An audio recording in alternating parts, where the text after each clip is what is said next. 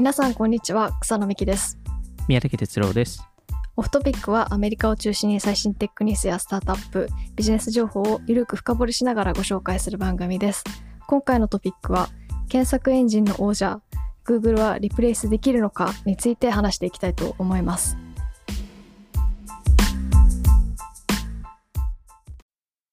今回は結構な大きな そうですね。できるかどうかまあもう圧倒的に強いですもんね Google はそうですよね。なんか昔から検索エンジンのなんかリプレイスサービス系結構出てきてますけど、結果としては Google はずっと勝ってますよね。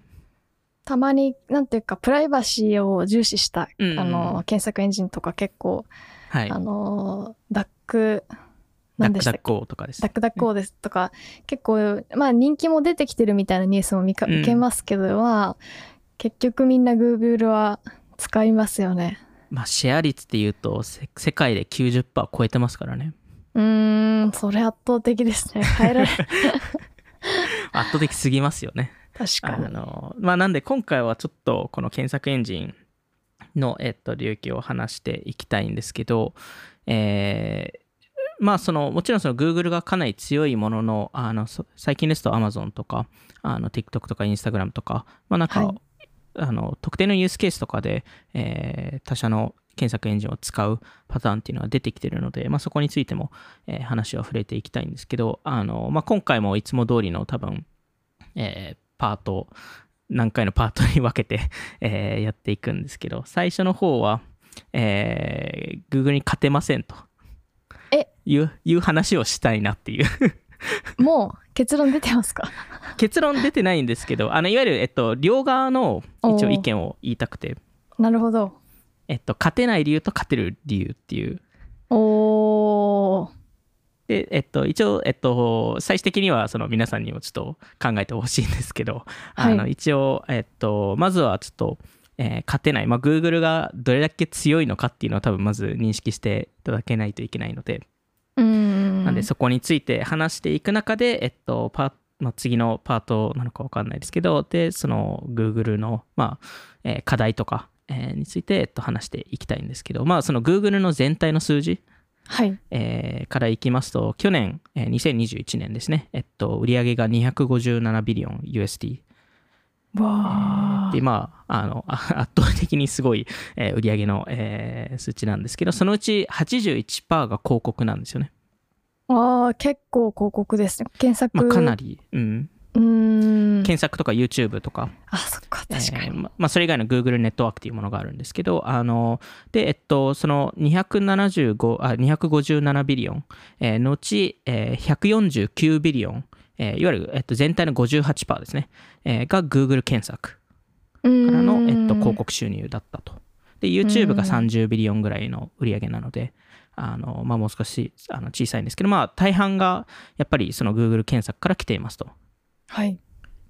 えーで、逆に Google クラウドとか最近すごい、あのー成長してますけど、それも売上の7.5%ぐらいしか占めてないので、あの本当にまあ検索事業、えーっていうのが大きいですと。なので、アルファベットを、えーまあ Google の会社としてはアルファベットなんですけど、それも Google と Others っていうふうに分け方してるので、へえ完全に Google がまあ主な事業っていうところですよね。その他その他は へー。まあ、あの、あの、ディープ、ディープマインドとか、そっち、あの、バイオテック系の話とかは、アザーズに入るっていうところなんですけど、まあ、やっぱ売り上げがう、ん。えー Google の、まあ、検索、えー検索、まあ、検索だったり、その広告事業から来てる中で、まあ、この Google の、その、えーまあ、創業の話とかも多少なりするんですけど、なんか、他の会社も、その、大手テック企業、えーとかって、その、テクノロジーで勝ってきたのか、えーかで言うと、そうではなくて、うーん。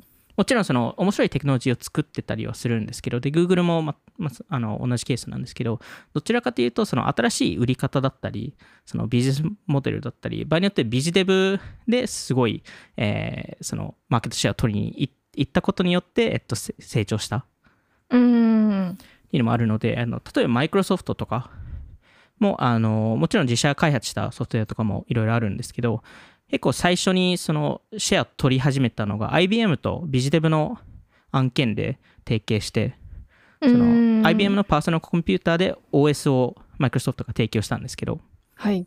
その元の OS はそもそもマイクロソフトが買収した会社だったりするので、その MS-DOS っていうあの OS なんですけど、それはシアトルコンピュータープロダクツっていう会社が作っていて、マイクロソフトがその会社を買収して OS を取得したっていう。はあ。なので、まあ、そそのでその IBM との、えー関係性を活用して他のテクノロジーを作ったりとか、まあ、はい。そこに売り込んだりとか、まあ、そこでうん。あの、えーよりあのブランドとしての強みを出したっていう、えー話もありますし、うん。まあ、そもそも Facebook とかもあの、まあ、マークさんはもちろんあのエンジニアリング、えーまあ、コーディングできましたけど Facebook の一番最初の CTO ってダスティン・モスモスコビッツさんなんですけど、はい。そもそもプログラミングのしやり方が分からなかった人だったので、うーん。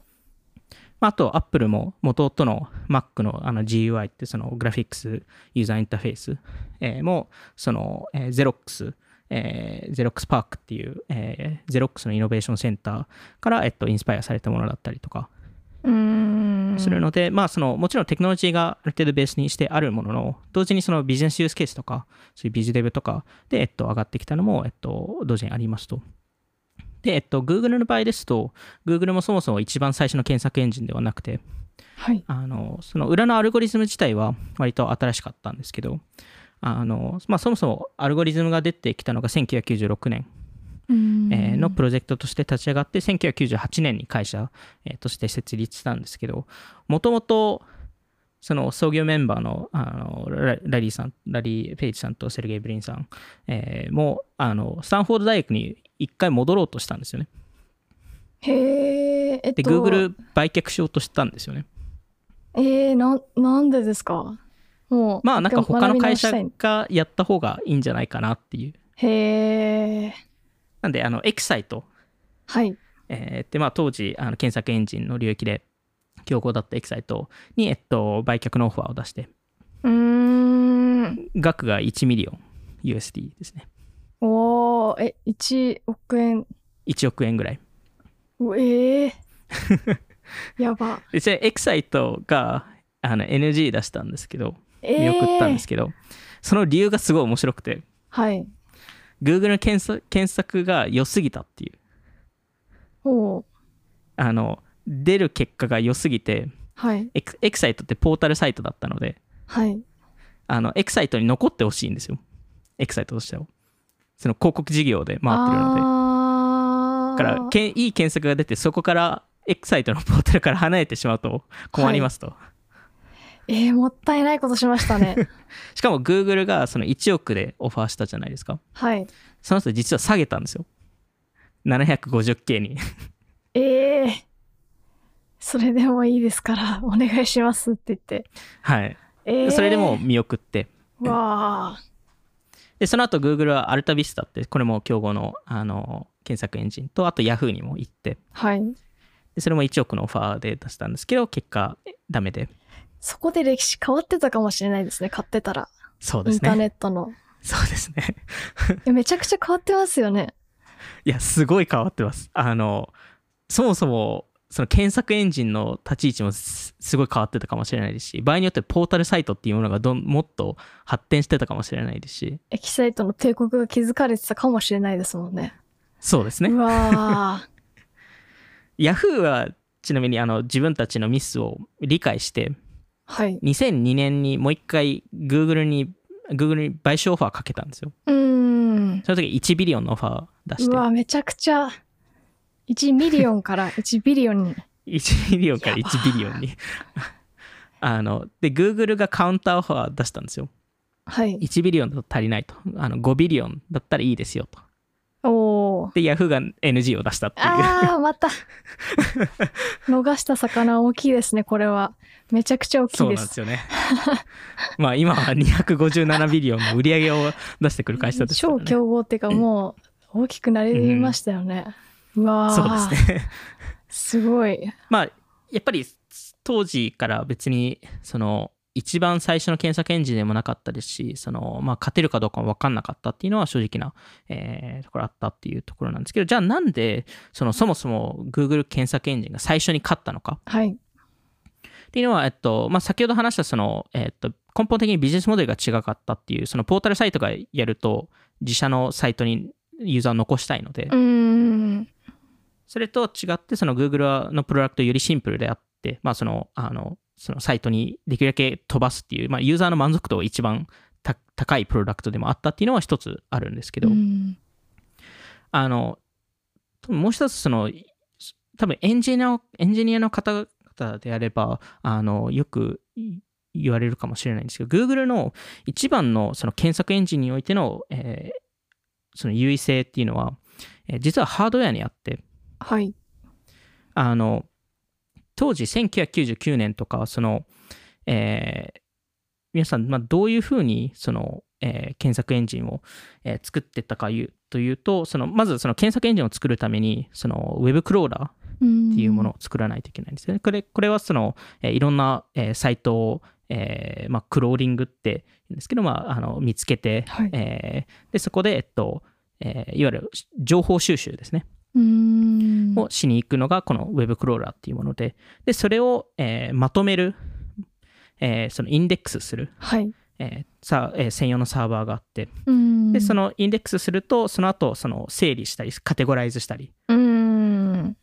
で、その後に、えーその、えーっと、その、この検索キーワードがここに当てはまるっていううんえーのを、えっと、まあ、そこのアルゴリズムとかですね、ランキングとかはい。を、えっと、えー作らないといけないんですけど、それを作るために、えーその当時は、あの、えーほとんどの会社はそのオラクル、うん。えーオラクル社のサーバーを、えー使ってたんですよね。はい。で、オラクル社のサーバーっていうのは、えー結構、まあ、サーバー自体は高くて3000ドルぐらい、まあ、30万円ぐらい、うん。えーしていて、で、まあ、結構綺麗にパッケージングしてくれていて、あので5年、5年以上持つみたいな、うん。えーサーバーだったんですけど、Google は、えー、Oracle のサーバーを使いたくないと。えーはい彼らが目指していたのは、できるだけ安く、えーその Web クローラーを作れるか、で、そこのインデックスサーバーを作れるかっていう、えーところで勝負したんですよね。はい。なので、えっと、一般的なその,、えーそのハードウェアとか売ってる、えーお店、えーに行って、その自社でサーバーを作ったんですよね。うん。で、でその代わり、その大量生産したと。はい。で、その、Google のその,、まあ、さその3000ドルと比べて、Google の一つのサーバーのコストっていうのが150ドルから200ドルぐらいだったので、まあ、その10倍以下おー。だったんですけど、まあ、はいあのその代わり、その、より頻繁に壊れたりとか、うん。えーしたんですけど、ただ安い、これ、それだけ安いので、もう捨てちゃっていいっていうレベル感になって。で、でなぜこれが重要かというと、その、よりサーバー数が多いと、より多くのウェブ、ウェブ上、インターネットをけ、あの、えーそのインデックスできて、うん。で、しかもより頻繁にインデックスができるんですよね。確かに。なんで、よりいい情報を提供できるはずなんですよ。うん。なんで、ここの最一番最初の判断から、すごい重要なその違いがあって、うん。でそれが、まあ、あの、まずその優位性を、初期優位性を作りましたと。安さ安さ、まあ、そのハードウェアのあのスケール、スケールが重要っていうのが多分初最初から理解していたこと。すごい。なんで、1998年の12月、えーには、その Google がその1日で、えー対応できたその、えー検索数ですね、はい。えー検索回数っていうのは5万ぐらいだったんですよね。うん。で、それが5ヶ月後に10倍になってるんですよ。わあ。でそれだけサーバー数を多分増やしてい、えーいったっていうところ。で、で、結果として、えーよりいいプロダクト、まあ、その、いいものを作ると、えー最終的により多くの人が来てくれて、うん。で、より多くの人が来ると、えー彼らの後々その、えー広告、検索の広告エンジンを作ったので、そこで売り上げがより入ってきて、その売り上げを、えー入ってきた売り上げをハードウェアに突っ込むと、サーバーに、新しいサーバーを作る、突っ込むと、うんよりインターネットをインデックスできて、より早くできて。スピードが違いますね。そうですね。あの、なんでそのデータセンターっていうものを Google いまだに自社で開発してるんですけど、はい。あのそもそもそのネットワーク機器も自社でデザインしたりとかへえ。2005年ぐらいからずっと自社でやってるんですけどへえ。あのなんでここのすごい細かいその、えー処理能力をどれだけ増やせるかっていうのをめちゃくちゃフォーカスしてるんですね Google のそのデータセンターの担当者とかは。インターネットで扱うその情報というか増えるっていうのこと分かってるからそうしてるんですそうでですすね。よね。はい。わあ。すごい。でその例えばですけど同じ電気量で結局電気ってコストになるので彼らからすると同同じ電気で、えっと、どれくらい処理能力を上げられるかとかうーん。なので2005年から2012年それ3倍にしたりとかああ。なんでそのデータセンターだけでこ、えっと、去年2021年はえー7ビリオンコストかけてるんですよねうわあ。で今年9.5ビリオンかけるって言っていてうーん。なのでちょうど4月に、えっとね、ネブラスカ州はい。えーで、えっと、750 million の、えっと、データセンターを立ち上げたりとか。へえ。大きくなり続けるじゃないですか。もうそうなんですよ。無理じゃないですか。そうなんですよ。なんで、これの、ここのハードウェアの投資を他の会社ができるかっていうと、多分できる会社って、多分今、データセンターを一番持ってる会社って Google、Amazon、Microsoft なんですよ。うーん。ねでしかも Google はさっき先ほども言ったようにその自社で開発してるからこそそこの細かいその改善とかをしてるんですよね。うーん。なんでそのデータセンター内のそのネットワークを自社開発してそれ Firehose っていう、えーえー確かコードネームでやってるんですけどそれで処理能力を100倍にしたりとかへえ。あとはそのあの Google って自社のあの光ファイバーを海の下で引いててはい。それによってその Google のトラフィックの25%がその光ファイバー経由で全部通ってて、へえ。まあ、そこまでやっているとまあさすがに他の会社が入ってきてもいや、無理ですよ。光ファイは今更。今更引けないじゃん。ないですかあのあのしかも大量のコストかかるのでうーん。なのでそこのハードウェアの投資っていうところが正直ずっと積み重なってるのでうーん。そこを意外と考えない人も多いかなっていうところですねいやー、勝てる気がしないですね。まあ、処理能力で言うと、あの、えっと、それこそ、えっと、2008年ですと、インターネットって1兆ウェブページ。あったんですけど、その、えっと、7年後には60倍になっていて、はい。どんどん、そのインデックスしないといけないページ数ってすごい増えてるので。そこに対応できるハードウェアっていうのは必ず必要になってきていて、わそれをできるのが多分すごい限られた、えー会社になってきてるんだなっていうところででしかもなんかこの Google のもう一つ面白いところってそのもちろん今は創業者のラリーさんとセルゲイさんってあのいないんですけどーはい。あの今の経営チームを見るとフル株が何人かす残ってるんですよね。そのラリーさんとセルゲイさんが立ち上げたチーム。が残っていてでその中で、まあ、例えばですけどあのスーザン、えーウォジンスキーさんっていう方がいるんですけどはい。あの今 YouTube のトップの人ですね。でちあの彼女のあの Google の一番最初のオフィスってあのあのガレージはい。だったと思うんですけどあのそのウォジスキーさんの親親の家のがあのガレージだったんですよああ、そ、じゃあ本当に初期の初期にいたほ方なんですね。本当の初期の初期へえ。であのアドセンスの最初の PM だったりへえ。あのまああの彼女はもうずっと長いこと Google にいるんですけど、はいあのもう一人、えー Google の8番目の従業員はい。の、えっと、アーズ、えーホルホル、えっと、ホルズルさん、えーうん。えーが、えっとえっと、1999年に、えっと、VP of Engineering、まあ、エンジニアエンジニアリングのトップ、えーにになった人でその Google のそのエンジニアの文化とかを作った人でもあってうん。でただそれ以上に先ほど話したそのデータセンターのインフラを担当しているのが彼でへ彼がいまだに残っているっていうのがやっぱすごい重要な。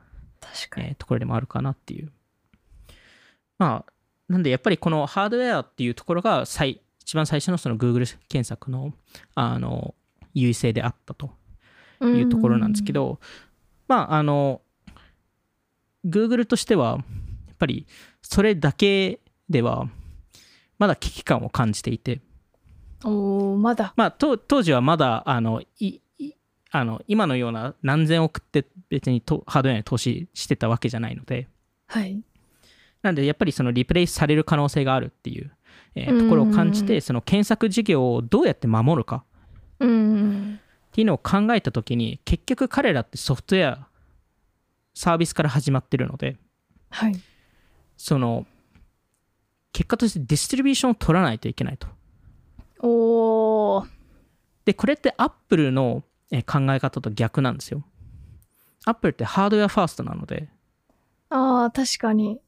スタート地点がアップルになるじゃないですかうん。でも Google って逆側でサービスだから結果結果ハードウェアに頼ったりとかその間のアプリレイヤーに頼ったりとかするので、はいなの、で徐々にそのハードウェアの領域に行かないといけないとうん。でそれをやるためのそのシェアの取り方、えーっていうのがやっぱりすごくて、うん。まあ、これも過去にちょっとだけ話したことあるんですけどこれが、えっと、いわゆる Google Chrome とか Android とか、うん Google Maps とか、それ以外のプロダクトとかを、えー出す戦略なんですけど、ハードウェアでなんかソフトウェア、ソフトウェア企業からハードウェア成功してるのって結構レアですよね。なかなかいないですよね。なんか Facebook とかも、あや、なんかスマートフォン作ったりとか作ろうとしましたね。みたいな話もありましたけど、うん。あんまり成功してるイメージはなくて、そうですよねで。もうまくいってますもんね。そうなんですよ。でもこれうまくいったのが、多分他社だとできない戦略だからなんですよね。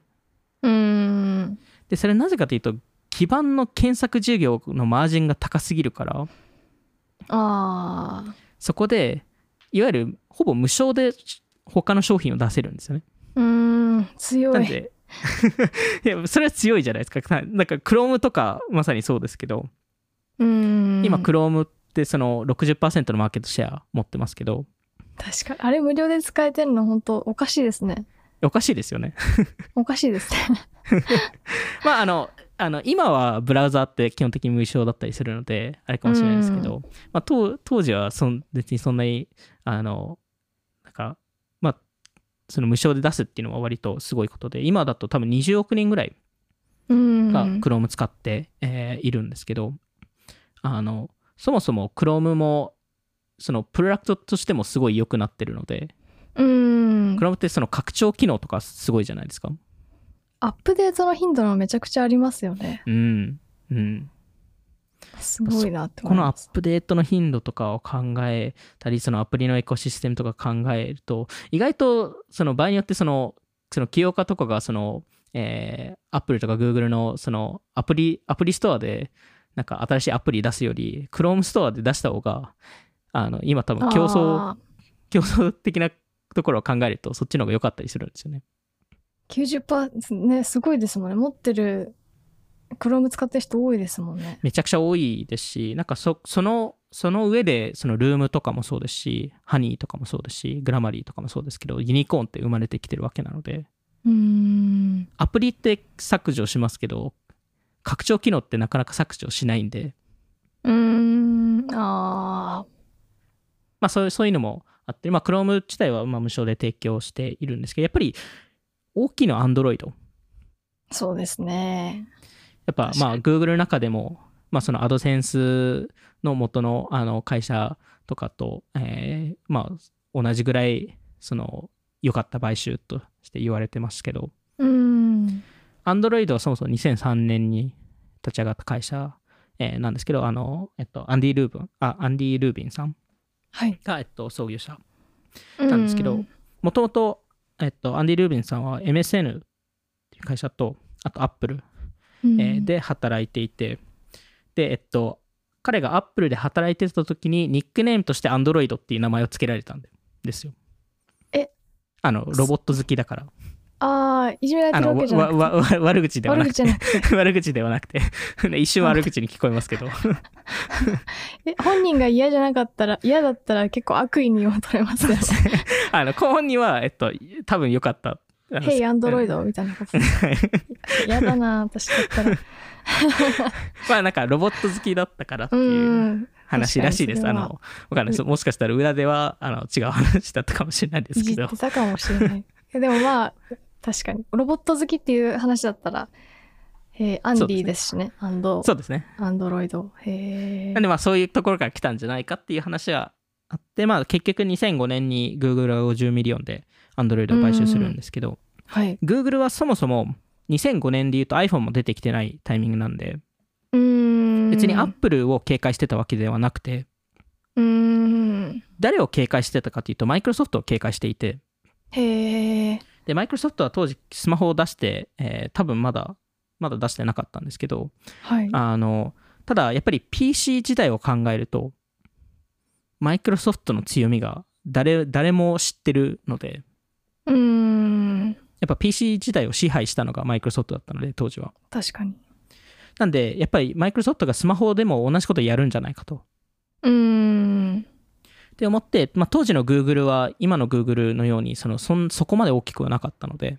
なので、えっと、そのモバイル領域を、えーまあ、勝ち取るために、はいえっと、この Android を買収した、えーっていうのが、えーまあ、そのきっかけではあったんですけど、あので、これをなぜき買収したかというと、やっぱりその結果として、そのハードウェアとか OS メーカーを持つ人たちが、検索へのゲートウェイになると。必ずなるっていうのを理解していたからこそ、えー必ず Android を買収しなければいけなかったと。わあ、正しかったですね。まあ正しかったですよね。わあ。で、まあ、正しいっていう多分数字を証明するのには、その世界のその、えーモバイル市場のその OS シェアで言うと、Android は72%持ってるので、うーん。でもちろん Android の携帯のデフォルトの検索エンジンは Google ですと。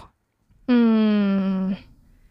でしかもその Google はその Android のオープンソース版も作っていて、はい。なので、えっと、その携帯のキャリアからすると、その、えっと、いわゆるオープンソース版も使えますし、うーん。もしくはその Google バージョンの Android も使えますと。うーん。で、えっと、じゃあ、そこのオプションがあった場合になぜキャリアは Google のバージョンを選ぶのか。っていうと、Google、Google はその、えーその Android、Google 版の Android を使うと、いわゆる Google のアプリを入れないといけないんですよね。デフォルトとして。はい。ただ、その代わりに、レベシェアしてくれるんですよ。うーん。なんで、例えば、その、その携帯経由で検索、Google 検索をして、そこで広告を、えークリックすると、Google がそこの検索の売り上げの一部をキャリアに渡してくれるんですよ。へえ。知らなかったです。そうなんですよ。なんで、それも一個の Google のとしての戦略で、へえ。一応オプションを渡すものの、うちらのサービスを使うと、お金もらえますよと。それは使いますね、確かに。それ絶対使うじゃないですか。うん。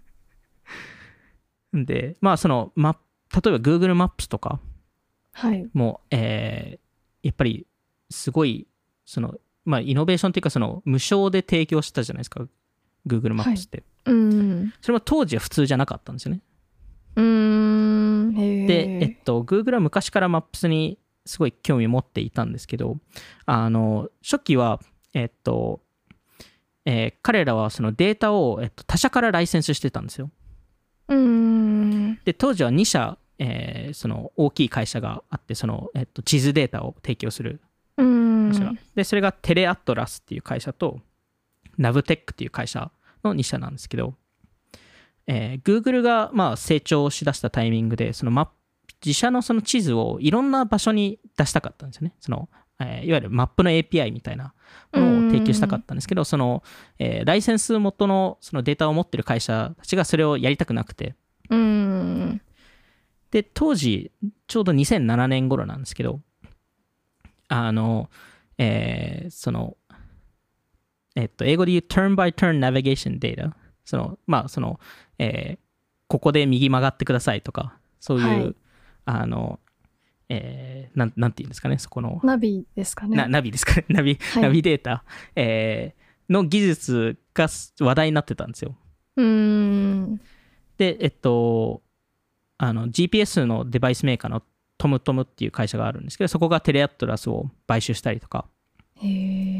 その数ヶ月後にノキアが、えーもう一社ナブテックを買収したりとか、はい。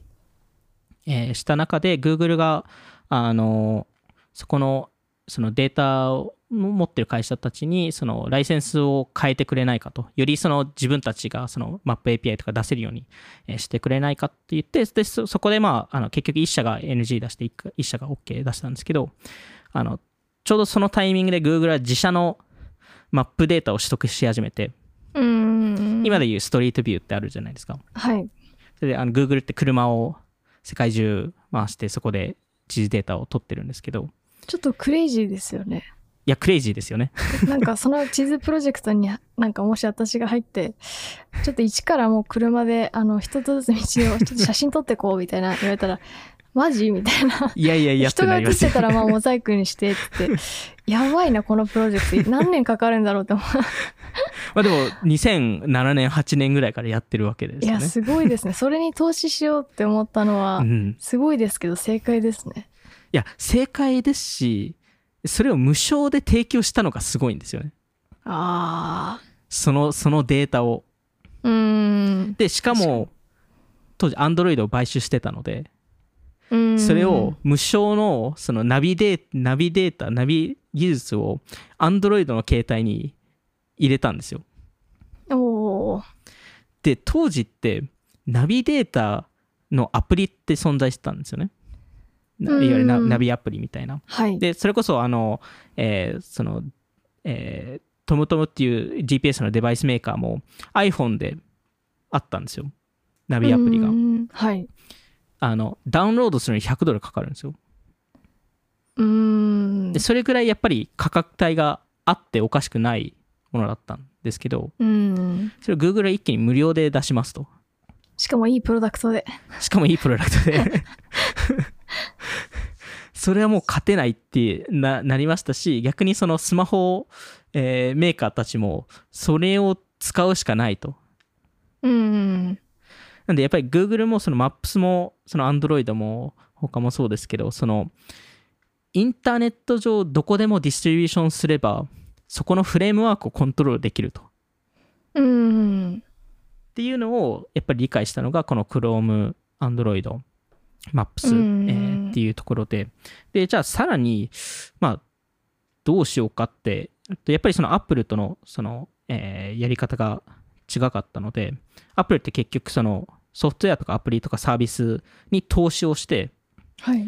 でそこの体験を良くすることによってハードウェアの、えっとえーその利益で成り立つっていうのが今までのやり方だったんですよね。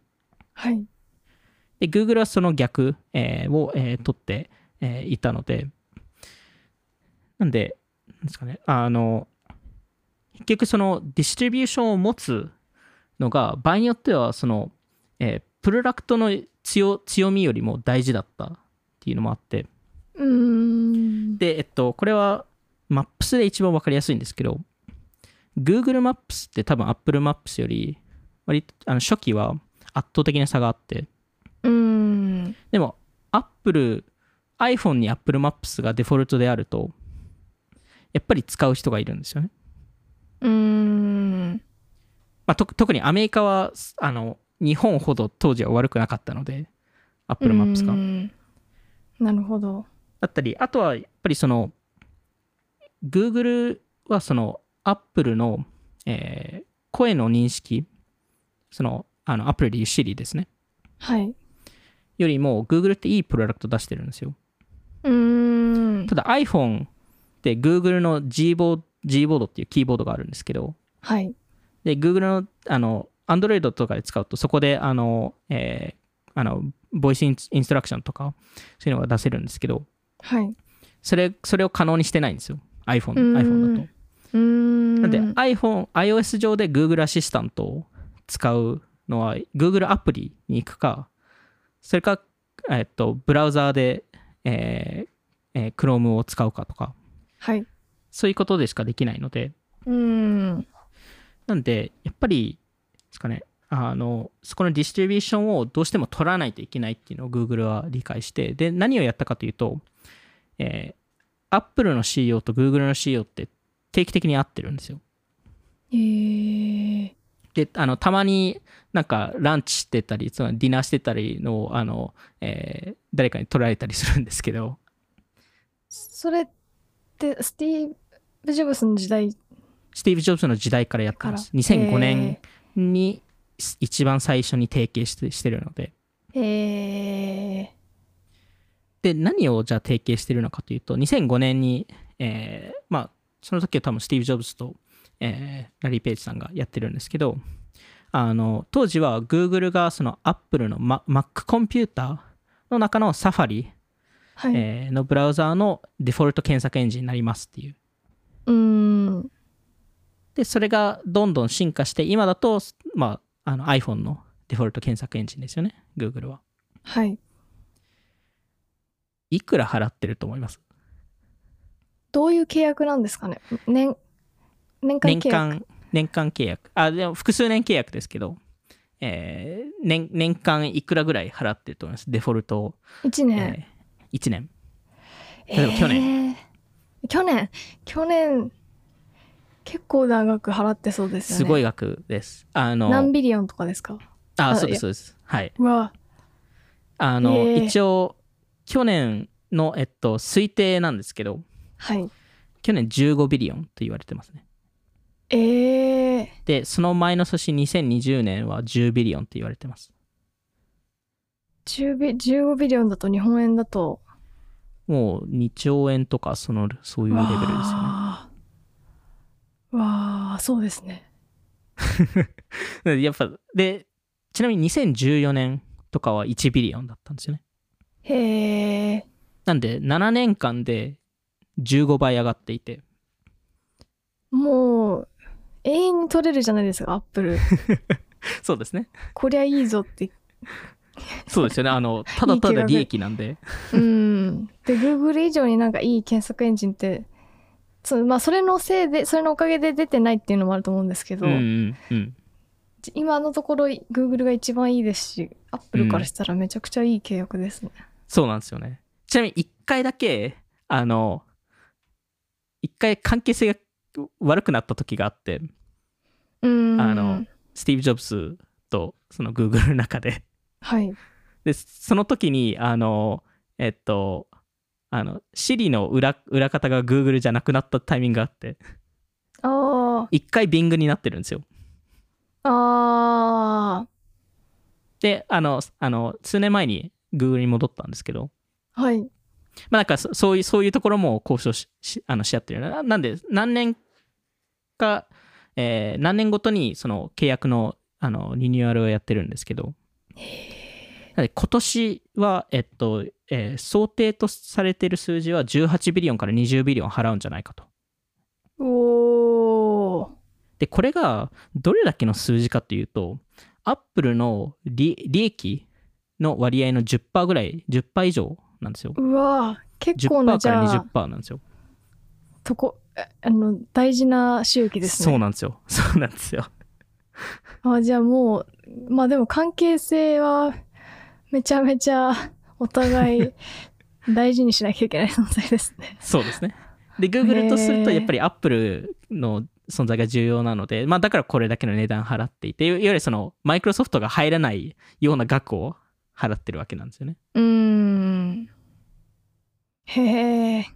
で、ただ、Google はこれ Apple だけで別にやってるわけじゃないので、うーん。モモジラってあるじゃないですか。はい。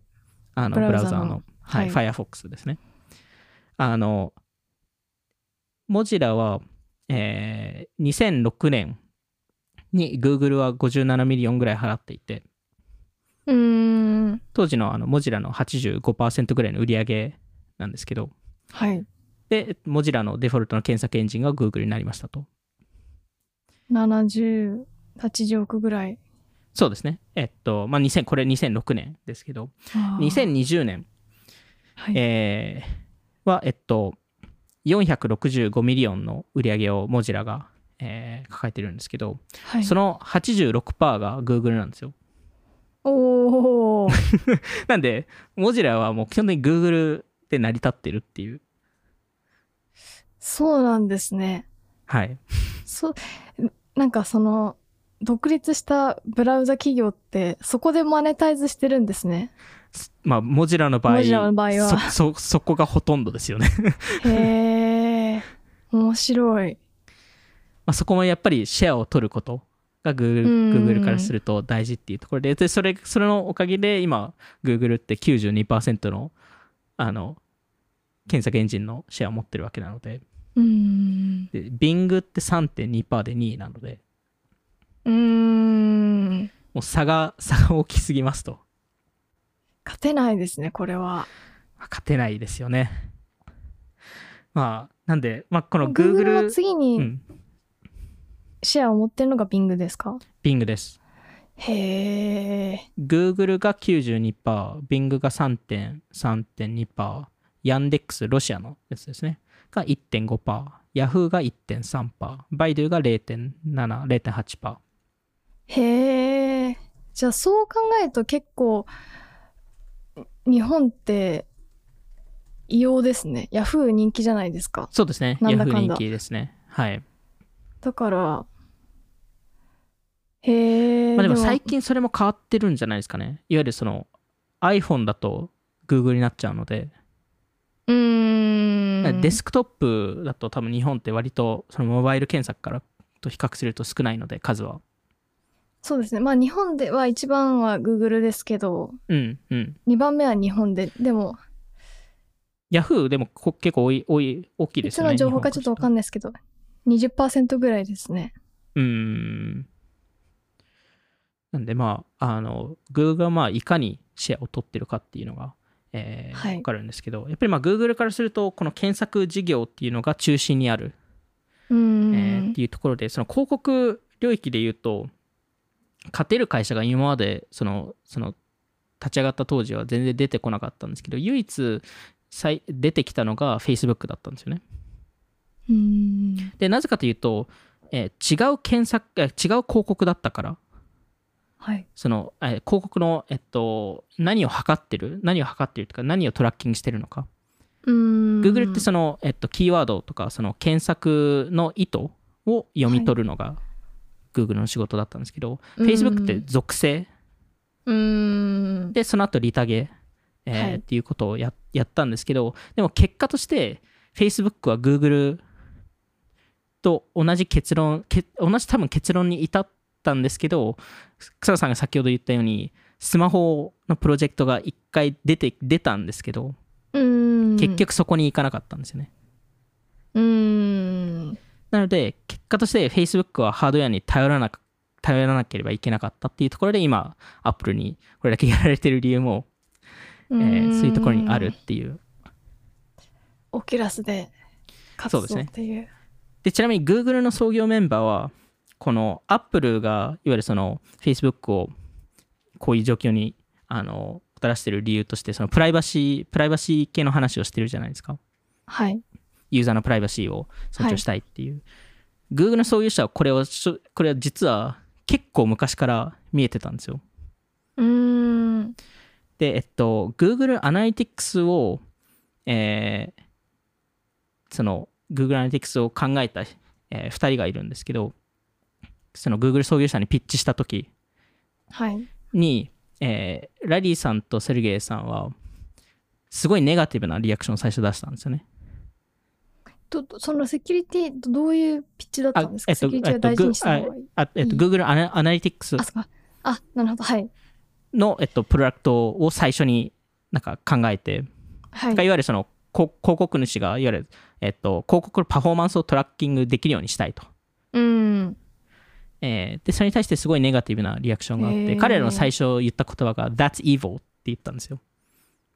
あー悪いそれは、うん、そうそう。あ良くないわそれ悪いんじゃないですか？みたいな。いわうーんゆるサードパーティーのクッキーっていうのが悪いんじゃないかと。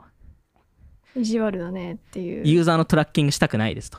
うーんで、やっぱり、そう、それをやると、最終的に問題になるっていうのが多分、彼らは理解していて、うん。で、最終的にはそのユーザー、よりユーザー、いいユーザー体験を作れるからいいんじゃないかっていう、えー話に説得されて、最終的に、あの、えー Google のアナリティクスを作るために25 million かけて会社を買収して、それで、えっと、作ったんですけど、へえまあ、やっぱり彼らの、その、創業メンバーとしては、そこを、最終的にこういうことになるっていうのも、多分何かしら理解はしてた。っうーんていうところで、じゃあ、その、Google の、その、強みっていうのは、もちろん根本的な、その、Google 検索の優位性、えーっていうものがあるんですけど、アメリカだとその優位性をモートはいとして呼んでいるんですけど、うん。で、モートって何かというと、なんていうんですかね、その、ほ堀？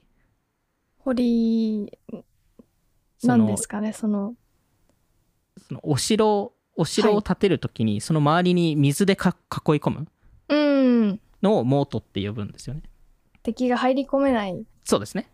ようにするっていうそうですね。いわゆるあのお城を守るための。うんなんで defensibility とか、その、いあの、とも呼ばれたりするんですけど、この moat っていうのは、まあ、この囲い込むっていうところなんですけど、はい Google やがやったのは、そのデータセンターとか、そのハードウェアがそそこの moat で、うんで、この Android、Chrome Maps とか、その Google の他の商品をやったのが、その、それをモートを広げたのではなくて、そのモートの周りの土地を燃やす、燃やしたんですよね。おおで、そもそもモート、そのモートにたどり着けないようにした。さらに。障壁を高くしたっていう障壁をめちゃくちゃ高くしたっていう。そもそも検索エンジンにあの近づけないっていう。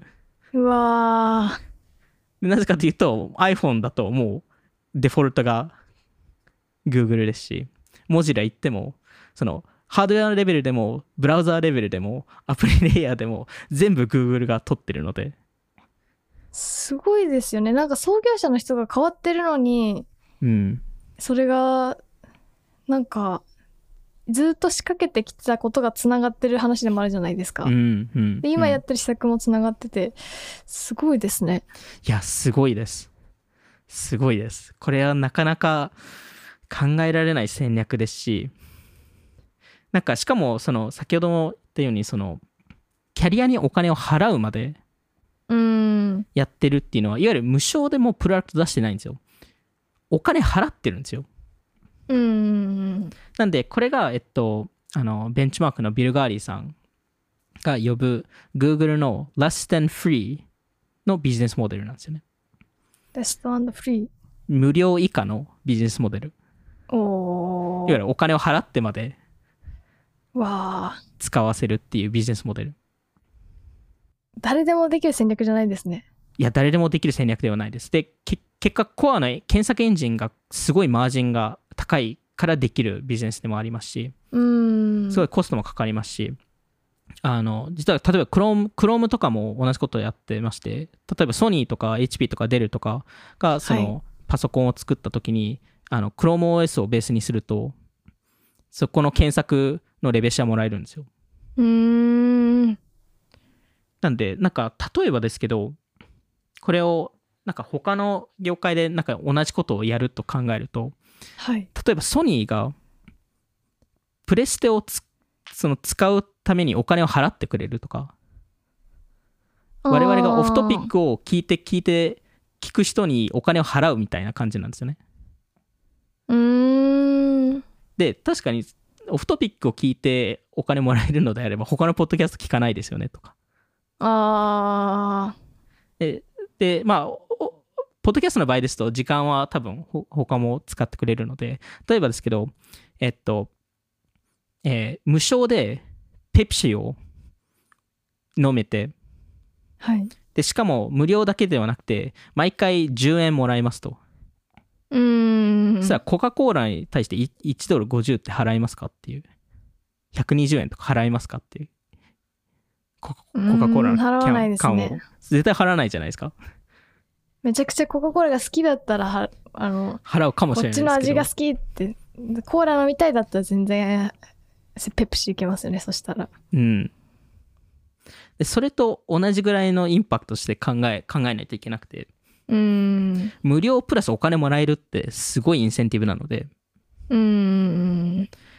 なんでなんかまあすこのディストリビューション戦略自体はすごい今その独占禁止法に該当しないするんじゃないかってすごい問われてるんですけど。うーん。あの難しいところって最終的にまあこれもオフトピックの73話目ですかね。その独占禁止法の回について話してますけど。結果としていい検索結果とか出していればとか別に Chrome とか Android も別にプロダクトとしてもいいプロダクトではあるので。はい。なんでそれにユーザーが不満を抱えてなければ独占禁止法に当てはまるのかみたいな。うーん。好きで使ってるんで。そうなんですよね。そうですね。っていう、うん。っていうのが多分 Google の考え方で、で、えっと、えっと、一応 Google としては、その、先ほどその、モジラとか Apple とかにお金払ってると、えー言ってましたけど、じゃあ他に誰にお金払ってるかというと、えっと、リストをしますと、Apple、LG、えー、Samsung、AT&T、T-Mobile、Verizon、モジラ、オペラ、UCWeb などなどなんですよね。そのデフォルトのステータスを取るために。にで、えっと、Google がこれに対して問われたときに、えー回答として出したのが、えーそのリテール店舗と同じですと。はいえー棚、棚の確保をブランドってするじゃないですかと。うーんで、場合によっては、例えばお子さん向けの、えーシリアルとかであれば、お子さんの目線の棚を確保する、はい。したりとか、えーより、例えばスーパーの前に置くとか、後ろに置くとか、真ん中に置くとか、うん。によって値段って変わるので、はい。で、えっと、我々はそれの、え同じことをデバイス上でやってるだけですと。うーん。っていうのが、えっと、ん Google 側の意見、はい。えーとしてあって、まあ、それは確かに、えーもちろん否定はもちろんできるんですけど、まあ、そそこのそのロジックも一つの考え方だなっていう、えーところもあるので、うーん Google じゃその Android じゃないあーシャオミとか使えばいいじゃないみたいなってことですか？そうですね、そのデバイスレベルで、そのサムソンと提携しているのは、その棚を確保しているだけなので、別に例えばそれを別の人がより多より多額を支払ったりとかしたら、別に取れますし、なるほど。あ別に。まあ、我々もお金払ってるんですよと。ああそれ以上払う人が出たらそれまでですけどみたいな。それまでですけどっていう。まあ、Google にだどうやって誰誰が 対抗するんだっていう話もあるんですけどね。でも Google のサービスから逃れるサービスって、シャオミとかなんかぐらいしか思いつかないですね。そうですね。みたいな中華系ね。のフォでスマホしか、うん。結局韓国の LG サムスンも Android で Android ですからね。日本の Google お金払ってますからね。そうですよねスマホも多分そうな気がするのでうん。